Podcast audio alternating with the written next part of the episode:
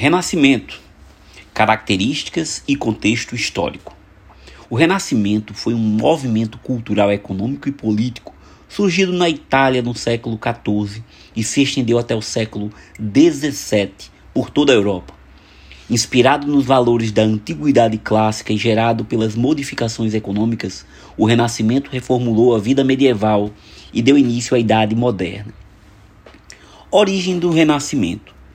O termo Renascimento foi criado no século XVI para descrever o movimento artístico que surgiu um século antes.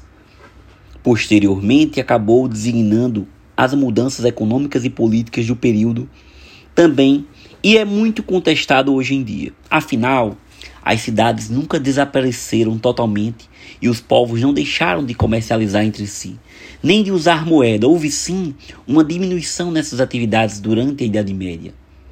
Observamos, porém, que na Península Itálica, várias cidades como Veneza, Gênova, Florença, Roma, dentre outras, se beneficiaram do comércio com o Oriente. Estas regiões se enriqueceram com o desenvolvimento do comércio no mar Mediterrâneo, dando origem a uma rica burguesia mercantil. A fim de se afirmarem socialmente, estes comerciantes patrocinavam artistas e escritores que inauguraram uma nova forma de fazer arte. A igreja e nobreza também foram mecenas de artistas, como Michelangelo, Domenico Pietro della Francesa, entre outros. A cultura renascentista destacamos cinco características marcantes da cultura renascentista: o racionalismo, que era a razão, era o único caminho para se chegar ao conhecimento e que tudo podia ser explicado pela razão e pela ciência. O cientificismo, para eles, todo conhecimento deveria ser demonstrado através da experiência científica. O individualismo, o ser humano buscava afirmar sua própria personalidade, mostrar seus talentos, atingir a fama e satisfazer suas ambições através da concepção de que o direito individual estava acima do direito coletivo. O antropocentrismo, que colocava o homem como a suprema criação de Deus e como centro do universo. E o classicismo, que os artistas buscavam sua inspiração na antiguidade clássica greco-romana para fazer suas obras. O humanismo renascentista. O humanismo foi um movimento de glorificação do homem e da natureza humana que surgiu nas cidades da Península Itálica em meados do século XIV. O homem, a obra mais perfeita do Criador, era capaz de compreender, modificar e até dominar a natureza. Por isso, os humanistas buscavam interpretar o cristianismo, utilizando escritos de autores da antiguidade, como Platão. A religião não perdeu importância, mas foi questionada, e daí surgiram novas correntes cristãs, como o protestantismo. O estudo dos textos antigos, igualmente, despertou o gosto pela pesquisa histórica e pelo conhecimento das línguas clássicas, como o latim e o grego. Desta forma, o humanismo se tornou referência para muitos pensadores nos séculos seguintes, como os filósofos luministas do século XVII. Teve também um renascimento literário. O renascimento deu origem a grandes gênios da literatura, como Dante Alighieri, da Divina Comédia, Maquiavel, autor de O Príncipe, Shakespeare, que é considerado um dos maiores dramaturgos de todos os tempos, Miguel de Cervantes, autor espanhol da obra Dom Quixote, e Luís de Camões, que teve destaque na literatura renascentista em Portugal, sendo autor do grande poema épico Os Lusíadas. Houve também um renascimento artístico. Os principais artistas renascentistas foram Leonardo da Vinci.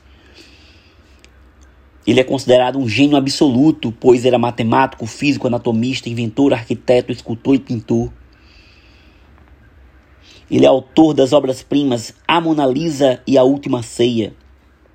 Temos Rafael Sanzio, que foi um mestre da pintura e famoso por saber transmitir sentimentos delicados através de suas imagens da Nossa Senhora. Uma de suas obras mais perfeitas é a Madonna do Prado. Michelangelo, artista italiano cuja obra foi marcada pelo humanismo, além de pintor, foi um dos maiores escultores do Renascimento. Entre suas obras destacam-se A Pietà, Davi, A Criação de Adão e O Juízo Final. Também foi o responsável por pintar o teto da Capela Sistina.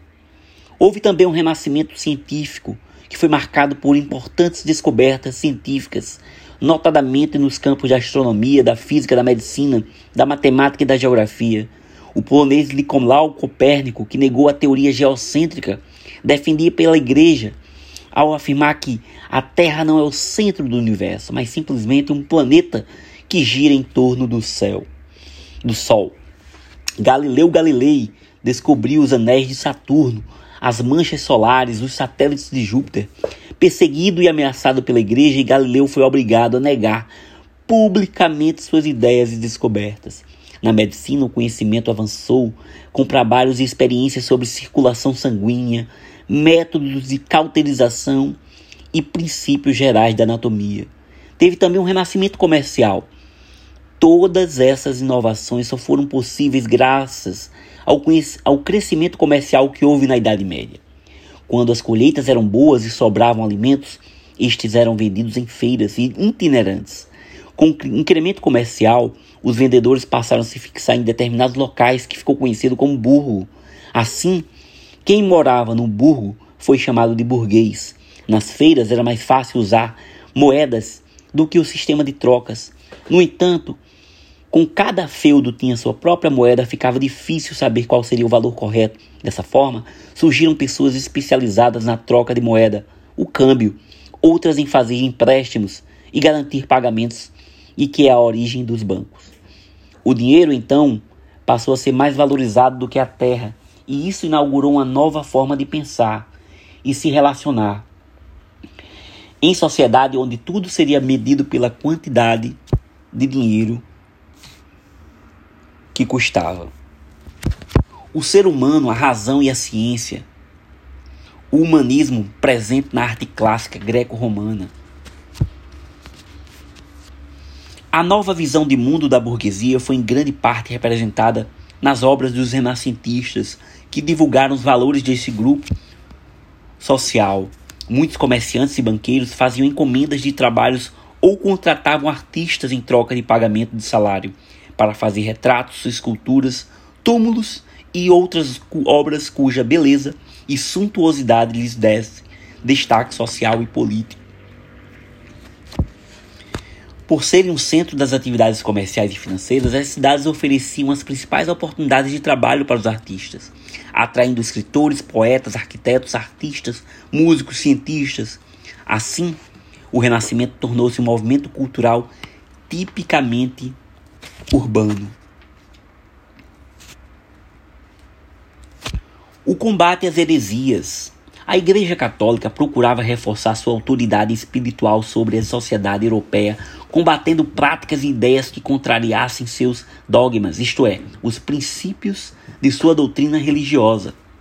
Os questionamentos aos dogmas católicos e a divulgação de conceitos que os contrariassem eram interpretados como heresias e quem fosse acusado era chamado de herege. No século XII, o clero criou a Inquisição com função de investigar cristãos cujas condutas fossem interpretadas como heresias. O suspeito era julgado pelo Tribunal do Santo Ofício e poderia ser punido com jejum, doação de bens à igreja, prisão e pena de morte. A condenação mais severa era a morte na fogueira